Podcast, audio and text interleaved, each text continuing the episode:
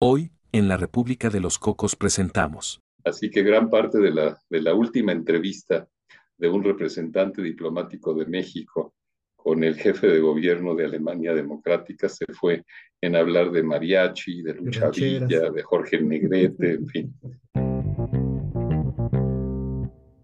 ¿No les parece curioso que países de corte muy dictatorial siempre son muy precisos en su nombre oficial en este caso República Democrática Alemana, cuando de democrática, pues no tenían mucho.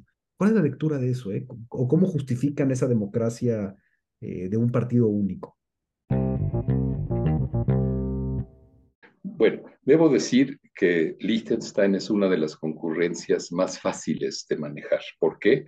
Porque está muy cerca de, de la capital de Suiza, o sea, mi, mi sede principal, mi sede, mi residencia estaba en Berna, en, Suiza. La República de Cocos es una nación independiente ubicada entre Chunchistán y Aquinostán, cuyo cuerpo consular acreditado en México está integrado por Natán Wolf, el embajador, y Pedro Zurita, su cónsul en Monterrey. Juntos conversan semana a semana sobre las naciones del mundo aliadas a la República de Cocos, así como los temas de diplomacia que las unen o las llegan a separar. Los dejo con el H cuerpo consular.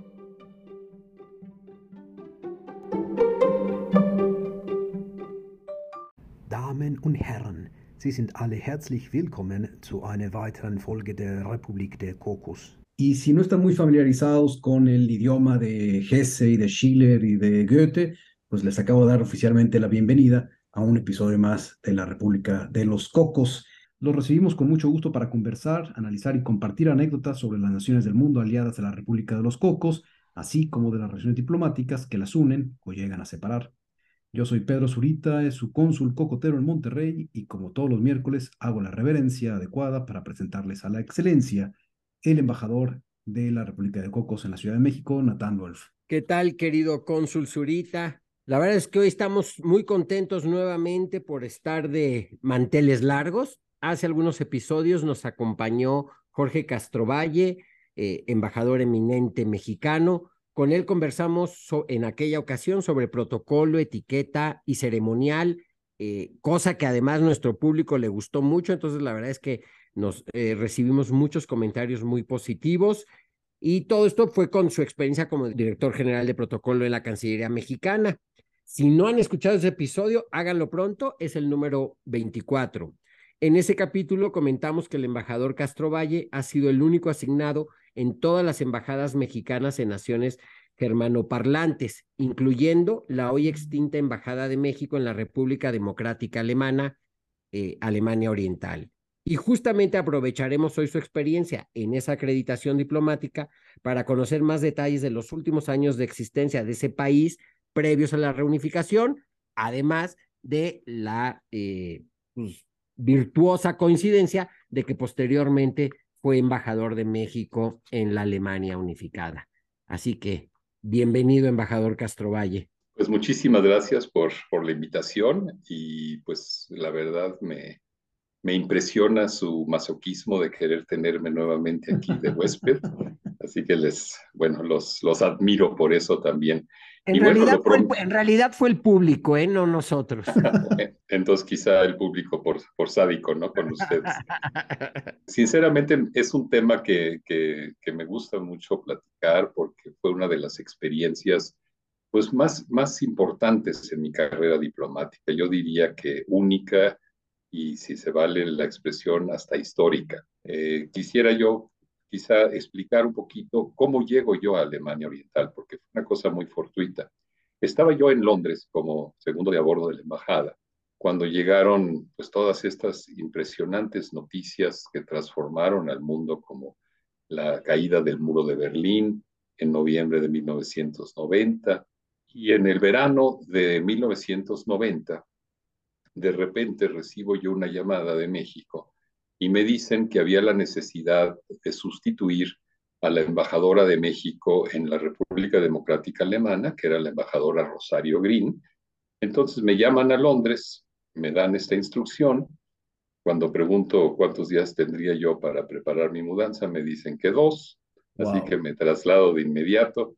Y la razón de eso es que nadie sabía realmente con qué velocidad vendrían los acontecimientos. Ya estaba muy avanzado el proceso, ahorita platico un poco de él, pero nadie sabía ciencia cierta cuánto más iba a durar este proceso de negociación y por lo tanto la unificación, ni siquiera se sabía en ese momento qué forma iba a tomar la, unificación de las dos Alemanias. Entonces, bueno, pues empaco mis, mi, mi equipaje y me traslado a Berlín. Coincido unos días con la embajadora Green, que me pone al tanto de pues lo que estaba, lo que había sucedido hasta entonces. Me pone en contacto con gente clave del cuerpo diplomático, sobre todo, muy útil para saber eh, lo que, cómo veían ellos los acontecimientos. Y pues me dedico eh, principalmente a, a, las siguientes tareas. Una de ellas era llevar un seguimiento y un análisis del proceso de negociación de la unificación alemana. Berlín ya estaba unificado, eh, ya había caído el muro, ya se podía uno trasladar libremente entre ambas partes de la ciudad. Todavía no era, digamos, una sola, porque la parte oriental seguía siendo la capital de la RDA, la parte occidental, pues parte de Alemania Federal, pero ya se podía transitar libremente. El famoso Checkpoint Charlie, pues ya era un monumento histórico, ya no era un cruce fronterizo. Y aquí hago un paréntesis porque como hijo de diplomático, como les platicaba yo la vez pasada, y siendo mi padre embajador en Checoslovaquia, pues yo había tenido la, la suerte de viajar en varias ocasiones a la RDA, conocer Berlín Oriental, conocer ciudades como Leipzig y muy especialmente la bellísima ciudad de Dresde. O sea que yo ya estaba de alguna manera familiarizado con el mundo eh, comunista, si se quiere, y con la faceta comunista de Alemania, que dicho sea de paso, pues yo creo que fue uno de los más ortodoxos eh, estados, entre comillas, satélites de la Unión Soviética. Entonces llego a Berlín Oriental, ya con el muro, eh, ya sin muro, con eh, muchas diferencias, contrastes entre ambas partes de la ciudad, y me dedico entonces a, a, seguir el proceso de negociación de la, de la unificación. Eh, te, te, quería preguntar si en ese periodo de transición que te tocó, ¿cómo era la relación con las autoridades locales? ¿Ya había eh, autoridades nuevas? ¿Seguían siendo los, los previos? ¿Había llegado gente de la Alemania Federal? ¿Con quién eran los interlocutores? Sí, bueno, no, no de la Alemania Federal, todavía no, pero eh, había habido, ya, ya no estaba el Partido Comunista en el poder, definitivamente. En marzo de 1990 se habían celebrado las primeras elecciones democráticas en Alemania eh, democrática, en Alemania Oriental, y había quedado en el poder una coalición encabezada por eh, el señor Lothar de Messier, del Partido Demócrata Cristiano, aliado al Partido Demócrata Cristiano de, de Bonn, encabezado por Helmut Kohl, que se considera el padre de la unificación alemana. Entonces, mi, mi, mis primeras actividades consistieron primero en acreditarme. Se utilizó en ese entonces una figura relativamente inusual, que era la del encargado de negocios ad hoc. Hay dos clases de encargados de negocios, el ad interim, que es el que sustituye temporalmente a un embajador en, en ausencia, y el eh, encargado de negocios ad hoc, que es un encargado de negocios permanente. Es decir, yo no iba a, suplir la ausencia temporal de un embajador, sino que iba yo a fungir como jefe de misión hasta que se eh, unificaran las Alemanias, hasta que se terminara este proceso. Esto ocurrió eh, mediante una nota diplomática firmada por el canciller de México al ministro de Relaciones Exteriores de Alemania Democrática de Alemania Oriental y posteriormente también tuve varias uh, entrevistas con eh, miembros de ese gobierno y muy especialmente con el ministro presidente, el, el, jefe, el jefe, de gobierno de Alemania eh, Oriental, el señor Lothar de Messier. Eh, me entrevisté con él, fue una entrevista pues prácticamente como dirían los Beatles, hello, goodbye, ¿no? De bienvenida y despedida prácticamente. Eh, hablamos del proceso de unificación, de lo que significaba para Alemania Oriental, y de repente me dice, pero yo quisiera comentar con usted algo muy diferente. Y me sorprendió con el señalamiento de que Él eh, tenía un gran aprecio por México, por la cultura, sobre todo por la música mexicana, porque su hermana había estado casada, había vivido en México, mejor dicho, casada con el representante de una empresa farmacéutica alemana y le había entonces regalado toda una colección de discos de música mexicana. Así que gran parte de la, de la última entrevista de un representante diplomático de México con el jefe de gobierno de Alemania Democrática se fue en hablar de mariachi, de Lucha Villa, de Jorge Negrete, en fin. Eh, otro de los temas muy importantes era pues, seguir los debates, como ya lo decía yo, en el Parlamento eh, Germano Oriental, que todavía existía, em, llevar a cabo también un análisis de prensa, un seguimiento de los debates también en centros de investigación y sobre todo muy especialmente tener encuentros clave con representantes de países que tenían una importancia muy, muy especial para Alemania Democrática, especialmente los representantes de los cuatro aliados de la Segunda Guerra Mundial, los uh, jefes de misión de Estados Unidos, de Francia, de Gran Bretaña y también de la Unión Soviética, que quizá fue el menos receptivo, por así decirlo, pero que también tuvo, tuvo eh, la gentileza de recibirme aparte de los embajadores europeos mejor informados, algunos embajadores latinoamericanos también.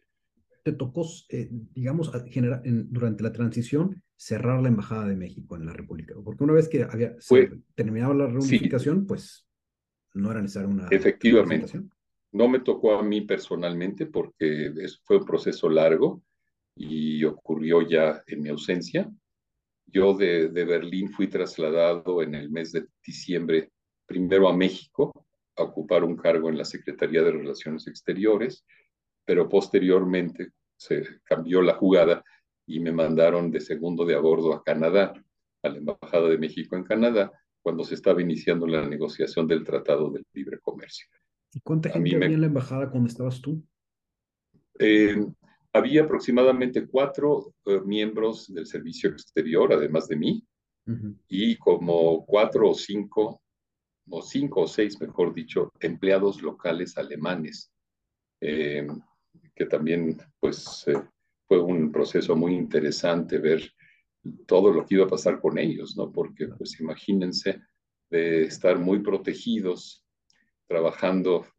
Para empezar, no podías contratar libremente a ese personal tenía que ser a través de una agencia del gobierno alemán oriental, o sea que presumiblemente pues estabas hablando de gente muy, muy acreditada con, con el gobierno de Alemania Oriental, presumiblemente, entre comillas, espías, ¿no? Espías que ah, pues te estaban espiando en la embajada. A mí ya no me tocó eso porque ya no existía eh, cuando yo llegué el gobierno comunista, ya era otro gobierno el que estaba al frente de, de Alemania Oriental. Eh, una, una, pregunta que hacía, y tengo que decir su nombre, Arturo el Guapo, ese es su, su handle en Twitter, y preguntaba justamente si se sabía en la embajada sobre la Stasi y si notaban ustedes que los vigilaban, y pues ya nos dices que a lo mejor ese personal pues probablemente eran este, espías. Bueno, realmente cuando digo espías, pues no, no quiero que se tome así tipo CIA o este, sí, es lo que eh, MI6 o algo así. Digo, eran gente que como se tenían que contratar a través de la, de, la, de, la, de la agencia oficial del gobierno germano oriental, pues seguramente si había algo que reportar a sus jefes, lo harían, ¿no?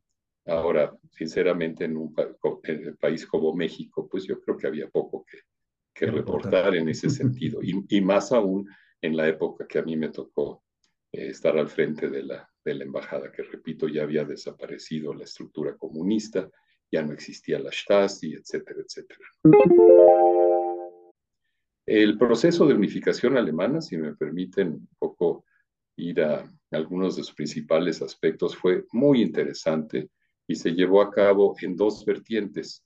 La vertiente interna, eh, netamente entre las dos Alemanias, que implicaba temas tales como el restablecimiento de los estados federados de la parte oriental de Alemania, que habían desaparecido bajo el régimen comunista, la cuestión de la propiedad, títulos de propiedad que seguramente iban a ser reclamados por gente que los había perdido bajo, bajo ese régimen, cuestiones relacionadas con la revalidación de títulos académicos y sobre todo de licencias profesionales para ejercer profesiones, eh, una reglamentación diferenciada entre la parte oriental y la parte occidental del aborto, por ejemplo, que también fue un tema bastante complejo, y muy especialmente también la cuestión de los expedientes de la Stasi, es decir, qué hacer con los expedientes de la Stasi, cómo custodiarlos, cómo proteger eh, la privacidad de, los datos personales de la gente, pero a la vez qué hacer para quienes los solicitaran, sobre todo víctimas de, de la Stasi, pues ver qué, qué, se tenían sus expedientes sobre ellos, ¿no? Entonces todos estos temas fueron negociados entre las dos Alemanias y, y formaron parte del Tratado de Unificación Interna, por así decirlo. La parte internacional fue todavía más compleja, muy interesante, y se llevó a cabo dentro de un mecanismo que se llamó el mecanismo 2 más 4, las dos Alemanias más los cuatro aliados de la Segunda Guerra Mundial, Estados Unidos, Francia, Gran Bretaña y la Unión Soviética. Y ahí se trataron temas sumamente complicados, como por ejemplo la delimitación definitiva de la frontera de Alemania Oriental sobre todo de la nueva Alemania, de cuál sería esa frontera, sobre todo frente a Polonia, que era todavía una de las cuestiones pendientes, la salida de Alemania Oriental del pacto militar liderado por la Unión Soviética, del pacto de Varsovia, la permanencia y las condiciones bajo las cuales la Unión Soviética aceptaría la permanencia de la nueva Alemania en la OTAN, cosa que sucedió, la prohibición para eh, tener instaladas o tener almacenadas armas nucleares, eh, bacteriológicas y químicas en territorio alemán. Em, otra cuestión también fue qué hacer con, eh, pues con la burocracia que iba a perder sus puestos o que ya los había perdido de alguna manera, pero la mejor forma de incorporarlos a al servicio público de la nueva Alemania y qué hacer con toda esta gente. O sea que fue realmente, fueron temas muy, muy complicados, pero a la vez, y, por supuesto, el restablecimiento pleno de la soberanía, tanto de Berlín, que como se sabe era una ciudad dividida en cuatro sectores, y con ello, obviamente, el restablecimiento de la soberanía de toda Alemania, de la nueva Alemania unificada.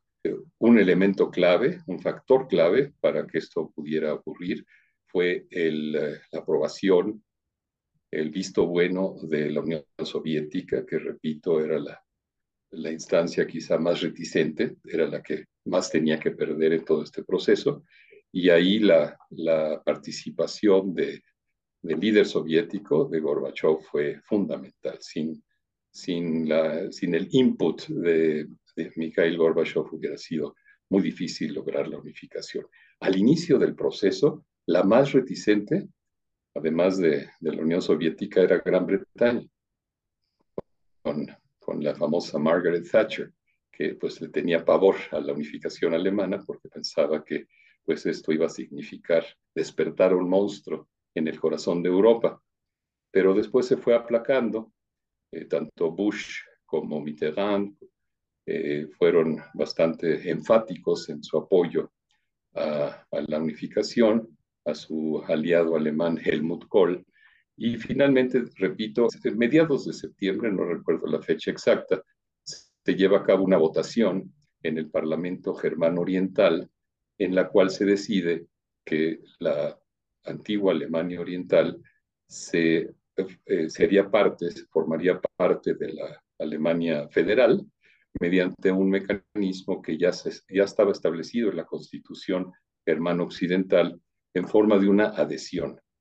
Eh, muchos hablaron, los, los, más críticos hablaron de una virtual eh, anexión, pero la fórmula que se utilizó fue una adhesión de Alemania Oriental, de la República Democrática Alemana, a la nueva Alemania. Dos cosas me llaman mucho la atención. Los tiempos. Porque esto dices que fue para septiembre del 90, ¿verdad? ¿O del 91? 90. la unificación ocurre el en la noche del 2 de octubre al 3 del 2 al 3 de octubre de 1990. El, el, muro cae menos de un año antes, en noviembre de 1989. Así que fue realmente una negociación muy compleja, pero rapidísima. Sí, es lo que me llama la atención. Es un, fue un super fast track, porque para poner de acuerdo dos naciones en, en, temas tan complejos como los que acabas de mencionar, hacerlo en menos de un año es una barbaridad. No, fue, fue una velocidad impresionante. Y no solo a las dos Alemanias, poner de acuerdo a los cuatro aliados de la Segunda Guerra Mundial, sobre todo a la Unión Soviética, pues requirió realmente mucho, mucho convencimiento. Y la otra cosa que me llamó la atención es eh, la cuestión semántica, eh, que en la diplomacia es muy importante. No fue una anexión, fue una adhesión.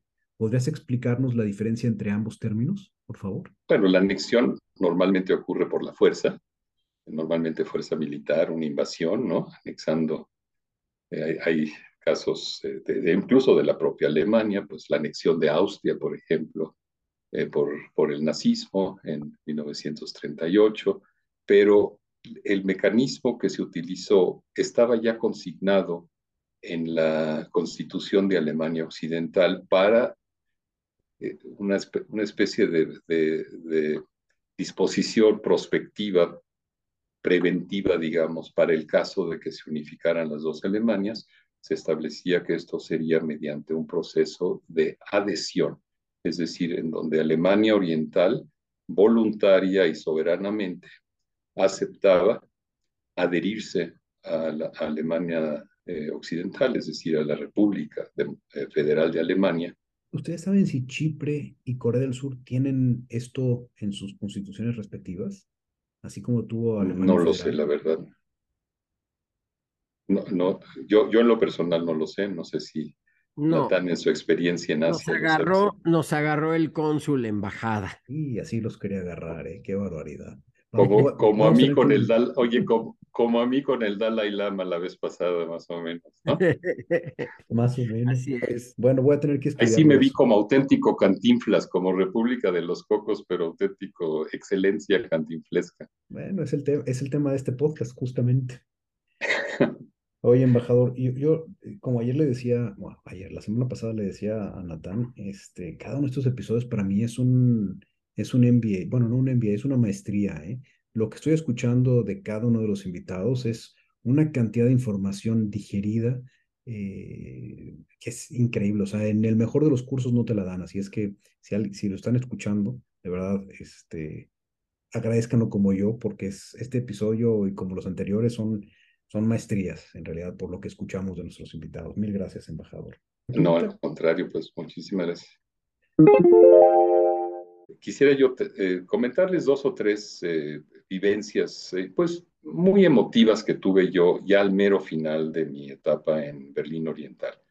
La primera de ellas fue la última recepción del Día Nacional de México, que yo tuve el gusto de presidir en, la embajada, en la residencia de Berlín Oriental, y que sirvió de alguna manera como despedida de mucha gente que ya había perdido su trabajo, pero que había trabajado largos años en el gobierno germano oriental y que había eh, tenido una relación cercana con México, además del cuerpo diplomático y de la comunidad mexicana que asistió a esta recepción.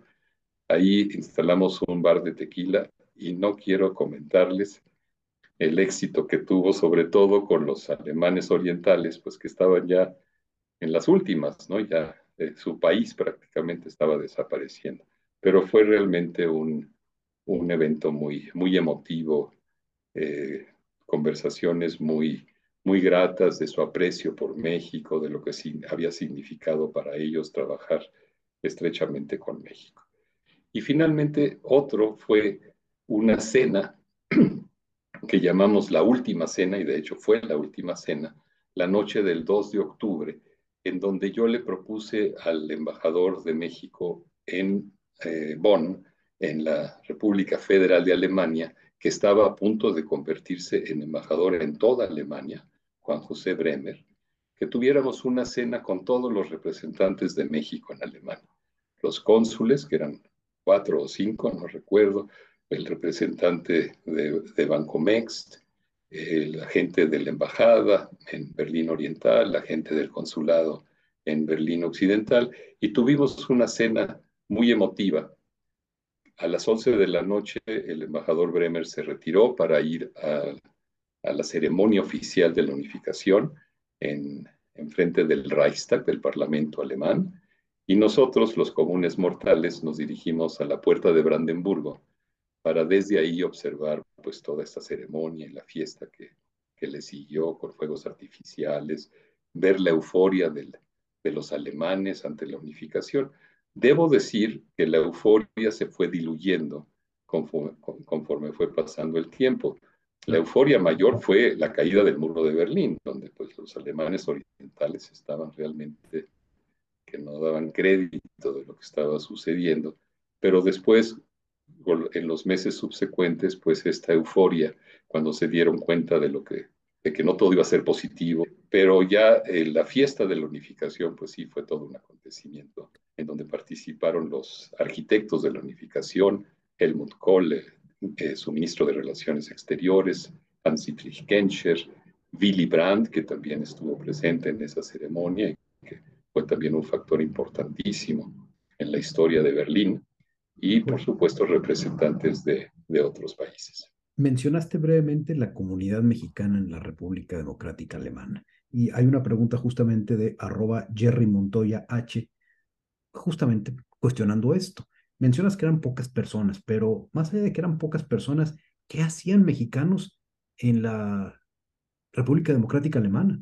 ¿A qué se dedicaban? Bueno, normalmente, como ocurre en muchas otras uh, circunstancias, eran mujeres mexicanas casadas con ciudadanos alemanes.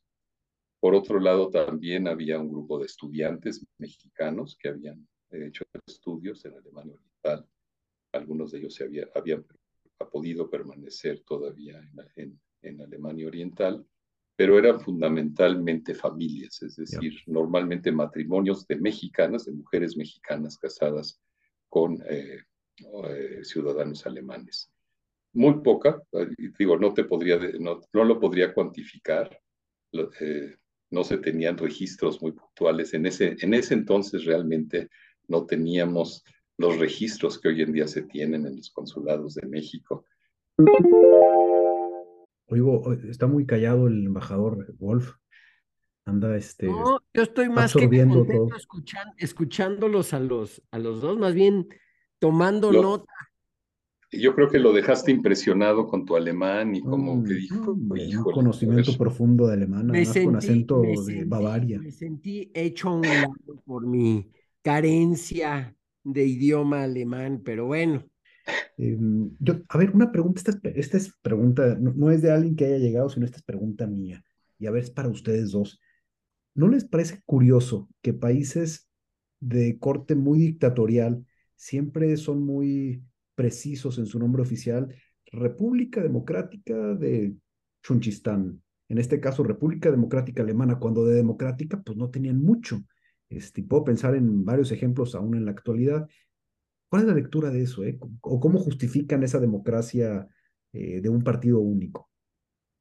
Pero si me permiten un comentario quizá un poquito cruel, pues dime de qué presumes y te diré de qué careces, ¿no? Entonces, pues presumían de democráticos, incluso en el título oficial de su país, pero como tú bien dices, pues de, democráticos tenían muy poco. Pero sí, es una, es una situación curiosa, ¿no? Que hay países que de democráticos no tienen absolutamente nada, pero que en su título oficial ostentan, ostentan ese adjetivo, ¿no? No sé si tú, Natán, tengas otra, no, de hecho, iba a usar exactamente la misma frase, o sea, de dime de qué presumes y te diré qué careces. Y de hecho, en aquella época, en los 80, siendo yo un pequeño niño, pero ya aficionado a estos temas, hacía, y sin entender mucho de eso, hacía yo justo ese símil para acordarme cuál era cuál. Decía, a ver, la República Democrática Alemana es la que no es democrática.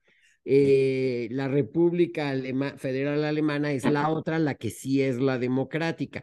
Y de hecho, sí era una duda que me, que, que me rondaba constantemente y por no mencionar otros países que llevaban el, la palabra democrática en, su, en el nombre de su país. No había como parte de la reunificación, justamente ese era uno de los puntos cruciales, cómo, hacer, cómo conseguir una adecuada absorción de los alemanes orientales dentro de la economía de, de la Alemania unificada? Pues eh, en, en, teoría sí, en la práctica fue mucho más difícil, precisamente por la falta de, por, por los criterios tan divergentes que había y por la, la formación y la, la, la, diferencia en cuanto a experiencias laborales previas. ¿no? Antes de la unificación, ya se había, eh, de la unificación política me refiero, ya había habido la unificación económica, ya eh, estaba el, marco occidental, todavía no existía el euro, ya era la moneda de uso corriente en Alemania Oriental, eh, no sé, a partir de mayo, junio, julio, alguna cosa así, se introdujo el marco occidental y por lo tanto pues ya había empresas que estaban buscando nuevo personal y que empezaron a contratar a, a nuevo personal pero la gran mayoría de gente que había colaborado con el régimen anterior, pues la verdad es que sí tuvo muchos problemas para, para buscar, para encontrar Creo que un todavía trabajo. Ahora, ¿eh? después de tantos años todavía hay una deuda muy grande con, con muchos de los eh, alemanes orientales que eh, yo lo, lo, lo he visto, a veces son vistos como ciudadanos de segunda, ¿no? Este, no han sido absorbidos todavía de, de, manera absoluta por el resto de, de, la Alemania. Al menos es lo que me, me parece. No, lo que les, les, quería comentar era la situación de Berlín y de la embajada. Eh, con el Tratado de Unificación, Berlín se convirtió formalmente hablando en la capital de la Nueva Alemania. Bonn dejó de ser la capital formal de Alemania. Sin embargo, a las embajadas que estaban todavía en Bonn se les dio un lapso de 10 años, hasta el año 2000, para trasladar sus sedes a Berlín, eh, a la nueva Berlín, ¿no? a la Berlín unificada. Y así ocurrió también en el caso de México. Los inmuebles que teníamos en Alemania Oriental, esos pues los se regresaron inmediatamente después de la unificación. Conservamos el consulado general en Berlín Occidental, pero a la vez, por ahí de 1998, eh, se empezó a construir lo que hoy, en día es eh, un, una embajada fabulosa, yo creo que de las más bonitas que tiene México en el mundo, que fue diseñada por los arquitectos mexicanos Teodoro González de León, ya fallecido, y por el arquitecto Francisco Serrano, una persona extraordinaria que además siempre ha mantenido una relación muy directa con, con su bebé, ¿no? con el edificio de la embajada. Y cuando yo llegué en 2003, la embajada llevaba tres años de haberse inaugurado, pero seguía siendo una de las embajadas más admiradas de todo Berlín por su diseño, por, por México también, por el tipo de eventos que se llevaban a cabo ahí. Y se, se hizo de veras uno de, los, de las atracciones principales, no solo de barrios, del barrio diplomático, sino de todo Berlín. De hecho, el turibús de Berlín se paraba enfrente de la embajada para explicarle a los, a los turistas. Me voy enterando que las embajadas mexicanas son atractivos turísticos porque también la embajadora Cecilia Soto nos había comentado que es el caso de la embajada en Brasilia, en donde el turibús también tiene una parada en la embajada mexicana. Que es de los mismos arquitectos, por cierto. Claro. Eh, también en Guatemala. Hasta donde yo recuerdo existe un libro sobre misiones diplomáticas, inmuebles de sedes diplomáticas. Y yo, a mí me tocó el quinto aniversario de la embajada, que celebramos con el arquitecto Francisco Serrano, hicimos toda una ceremonia y mesas redondas, etcétera, etcétera. Pero hace poco, eh, con motivo del 30 aniversario de la embajada, eh, publiqué yo un artículo sobre lo que representó para mí como embajador de México tener un aliado tan importante como fue el edificio de la embajada, que nos permitió hacer múltiples eventos, recepciones, conferencias, ciclos de cine, en fin, eh, eh, mesas redondas con las fundaciones alemanas de los partidos políticos. reuniones de embajadores, en fin, toda una serie de eventos eh, donde la gente acudía con mucho gusto por, porque de veras es un edificio espectacular. Oye, antes de que se nos vaya más el, más el tiempo, tengo preguntas de tu experiencia en, en las representaciones, en las concurrencias en Liechtenstein, que es un país que le tengo mucho aprecio. Sí, cómo no. Este, ya alguna vez hicimos un episodio de Liechtenstein, pero muy por encimita, platicando más bien de, de generalidades del país. Pero, ¿cómo es ser embajador concurrente de una micronación, de un microestado? ¿Qué tanto, qué tanta relación tiene México con, con países como Liechtenstein o como San Marino, y, qué tanto tú te tocaba ir a visitar eh, Liechtenstein. Bueno, debo decir que Liechtenstein es una de las concurrencias más fáciles de manejar. ¿Por qué? Porque está muy cerca de, la capital de Suiza, eh, o sea, mi, mi, sede principal, mi sede, mi residencia estaba en Berna, en Suiza, y por lo tanto, pues en dos horas, dos horas y media de carretera estaba yo en Vaduz, en, en Liechtenstein, por lo que era muy fácil trasladarse. Natán no me dejará mentir que el problema de las concurrencias, sobre todo cuando son muchas o cuando están muy lejos de las capitales donde tú tienes tu residencia, pues es que requieres autorización especial, requieres viáticos para pasajes, para pernocta, y eso no siempre es fácil de obtener y por lo tanto, pues hay embajadores o que pues a duras penas van a presentar credenciales a sus, a sus concurrencias o que cuando mucho las pueden visitar una o dos veces ante su gestión. A mí, por esas circunstancias geográficas, por así decirlo, pues yo fui por lo menos en los tres años que estuve en Suiza, por lo menos una docena de veces al wow. Para mí fue una experiencia muy interesante realmente. Además, tuve yo la fortuna de conocer al príncipe de Liechtenstein, era mi colega en Berlín, era el embajador de Liechtenstein en Berlín, uno de los, de los primos de los, de los, de los príncipes reinantes. Entonces, pues esa, esa relación me ayudó mucho a, a, hacer contactos en, en Liechtenstein y a entender un poco mejor cómo, cómo funcionaban las cosas. Me di cuenta que no había presencia institucional mexicana, no teníamos un consulado honorario. Entonces, una de mis primeras acciones fue someter a la consideración, primero encontrar la persona idónea y someter a consideración de la Secretaría de Relaciones Exteriores en México la conveniencia de contar con un consulado honorario en Liechtenstein, lo cual eh, se me autorizó y por lo tanto, bueno, inauguramos el que es el primer consulado honorario, bueno, primer y único consulado honorario de México en Liechtenstein. Y como cónsul honorario, el príncipe de Liechtenstein, mi ex colega en Berlín, me había sugerido a un promotor, a un asesor financiero y promotor cultural que tiene una fundación cultural eh, que promueve a jóvenes cantantes de ópera.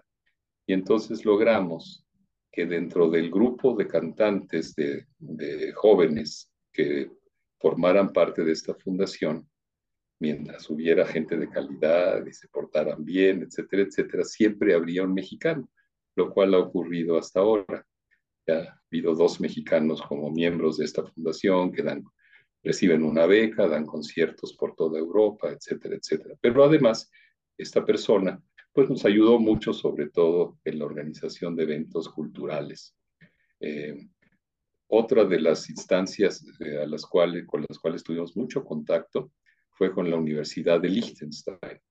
La presidenta de la residencia de estudiantes de la universidad es mexicana, casada con eh, un nacional de Liechtenstein, una persona muy, muy competente y muy activa, que a la pose resultó eh, pues ser la presidenta, es decir, fue, fue designada, fue electa como presidenta de la comunidad mexicana y de la red global, perdón, de talentos mexicanos en Suiza y también en Liechtenstein. Así que con ella tuvimos una gran variedad de, temas culturales con la universidad y uno de los temas eh, muy importantes de la cooperación con Liechtenstein es el tema académico. Liechtenstein, la Universidad de Liechtenstein, a través de un profesor, eh, Hans Georg Hilti, fue pionera en establecer contactos con la Facultad de, o la Escuela de Arquitectura de la Universidad Iberoamericana. Y para mi enorme sorpresa, cuando visité la universidad, pues había todo un grupo de estudiantes eh, ya de posgrado mexicanos haciendo estudios de posgrado en Liechtenstein, sobre todo en arquitectura, urbanismo, ese tipo de disciplinas. Y esta persona, a quien comentaba el profesor Hilti, pues la verdad hizo tan buen papel, profesor emérito de la Universidad de Liechtenstein, que lo propuse yo para la condecoración del Águila Azteca, cosa que también fue aprobado por México, y tuvimos una ceremonia muy bonita en la universidad, con cientos de estudiantes que apreciaban mucho a este profesor. Y me, y me di cuenta que Liechtenstein, siendo un país tan pequeño, tiene una política exterior muy activa, sobre todo en temas multilaterales. Creo que su servicio exterior no pasa de una docena de personas, o de sus embajadas, mejor dicho, pero realmente en Naciones Unidas tienen un rol bastante activo y sobre todo tuvieron una participación muy importante en la configuración y la, el desarrollo, digamos, de la Corte Penal Internacional en La Haya, que fue, eh, Liechtenstein fue uno de los promotores más importantes de la Corte Penal Internacional. Así que de todo esto, pues tuve yo la fortuna de conocer a, muy fácil el contacto con los miembros del gabinete en Liechtenstein, muy abiertos, y luego también con el príncipe reinante, que ha delegado muchas funciones en su hijo, el príncipe heredero. Le presenté mis cartas credenciales al príncipe heredero, pero todos los años invitaban al cuerpo diplomático, en su mayoría residente en Berna, pero también en Viena, al Día Nacional de Liechtenstein, que consistía en un día de campo en los jardines del, del castillo de, de, Badús, en donde la familia, eh, pues no sé, familia real, no sé si se pueda decir así, o la familia del príncipe, pues compartía no solo con los diplomáticos, sino también con, con, gente, con sus súbditos, ¿no? Con sus ciudadanos, un día de fiesta ahí en los jardines. Es en agosto, ¿no? Es en agosto, efectivamente. El primero de agosto creo que, Primero de agosto, efectivamente. Eh, y ahorita que mencionabas a, al maestro Hilti, pues es supongo que parte de esta familia de, eh, que tiene una empresa gigantesca de, de piezas eh, y herramientas que tiene presencia en México, Hilti. y también hay otra empresa, yo veo dos empresas de Liechtenstein con presencia en México, ellos e Ivoclar. Y es muy peculiar que un país de 30 mil personas sea sede de dos grandes instituciones, dos grandes empresas, con presencia además tan, eh, tan amplia en, en, México. Y recuerdo solamente una mexicana. Así es. Eh, no directamente en Liechtenstein, pero por ejemplo, Cemex ha tenido, ha, ha tenido contacto. Sus seguros los manejaban ahí en Liechtenstein, ¿no?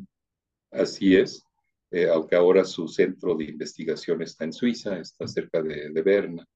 Eh, pero efectivamente, Ahora, es engañoso el apellido Hilti, porque aquí entre nos es casi, casi como González o Pérez en México. ¿eh? Medio Liechtenstein es Hilti o Flick. Entonces, a veces puede ser engañoso pensar que el profesor Hilti, por ejemplo, no tenía nada que ver con los Hilti de la empresa, mm. pero pues sonaba, Yo sí me sonaba importante, ¿no? Yo sí me fui con la idea. Oigan, señores, una hora llevamos, ¿eh? Yo puedo seguir, pero sé que el embajador también tiene sus compromisos. Como dijo el embajador eminente Castrovalle, pues habrá que irlo apartando para una futura ocasión. Dice Pedro que mejor el, en el siglo XXII, caray, ¿no? No, no, no, no, todavía nos queda mucho tiempo en este, en este año, incluso. Bueno. Yo, si me permite nada más, pues decirles que al igual que la primera vez, pues fue, para mí muy, muy grato eh, eh, platicar con ustedes y nuevamente los felicito por el éxito que está teniendo este podcast y muy especialmente por la forma tan amena y tan grata como ustedes conducen este podcast. Así que nuevamente muchísimas gracias por la invitación y por aguantarme además. Honor que nos hace, embajador, qué gusto de verdad y de verdad contentos de tenerte. Y pues esto, la verdad es que así como hubo crossovers de, de programas en los noventas donde los personajes de Friends salían con Mad About You, los invito a que oigan, y esto ya es comercial personal, me invitaron eh, de un podcast eh, que hacen unos jóvenes eh, hispanoparlantes que viven en Europa, que se llama Warrior Diplomacy, me invitaron y salió el capítulo. La verdad es que creo que está bueno, ahí se los invito a que lo vean y que también sigan a Warrior Diplomacy. Oye, yo los escucho, apenas sale su episodio, yo los escucho inmediatamente. ¿eh? Así es que hoy mismo en la mañana de camino a la oficina ya escuché en donde te entrevistaron, estimado embajador. Muy bueno ese de Warrior Diplomacy. Y embajador, pues muchísimas gracias por todo ese conocimiento, por todas esas anécdotas que para mí, yo insisto, son como, como una clase de maestría. Muchas gracias, Pedro. Que esto fue un episodio más de la República de los Cocos. Eh, me gustaría mucho agradecer la atención de todos ustedes y deseo que hayamos atiborrado sus cerebros con pura info trash de la mejor calidad. De verdad, embajador Castrovalle, te apreciamos mucho tu tiempo, tus anécdotas, tu conocimiento. Eh, como habrás visto en la cara de nuestro cónsul cocotero en Monterrey y en sus expresiones, eh, nos ayudaste a, a quitarnos muchas dudas y ampliarnos otras, pero la verdad es que eso nos da mucho gusto. Esperamos tenerte en un futuro nuevamente con nosotros. Y esperamos que hoy, como todas las semanas, hayamos cumplido nuestro objetivo de hacer de la geografía, de la diplomacia y de las relaciones internacionales temas más divertidos y entretenidos. Y sobre todo dejar esa semilla de curiosidad para que ustedes también exploren más a fondo sobre estos temas. Si tienen dudas, mándenos un mensaje aquí mismo en Spotify o en nuestras cuentas de Twitter, arroba NWLUST, NWLUST, ese es el mío. Y arroba mapoteca-mx. Eh, ya ven que sus preguntas para los invitados sí son tomadas en cuenta y este, y este episodio fue muestra de ello. Sea que estés aquí porque te gustaría hacer carrera en el mundo de la diplomacia y las relaciones internacionales o nomás por el gusto de acumular pura infotrash, ya sabes que este es el podcast adecuado. Si les gusta nuestro podcast, no olviden compartirlo con esa amiga mega ñoña que ya sabía que la República Democrática de Alemania solo asistió a cinco Juegos Olímpicos de verano y seis de invierno, y en el camino ganó 153 medallas de oro. Esto es más que las que ha acumulado Cuba, Brasil, Argentina y México en todos los Juegos Olímpicos. O con ese amigo hiperñoñísimo que ya había sacado cuentas que el muro solo duró 28 años, menos tiempo que el que ha transcurrido desde que cayó. Auf Wiedersehen. Auf Wiedersehen. Y, luego fortuito también regresar a Alemania, porque fuiste embajador. De bueno, y eso ya fue efectivamente. Nathan Wolf fue diplomático de carrera por más de dos décadas.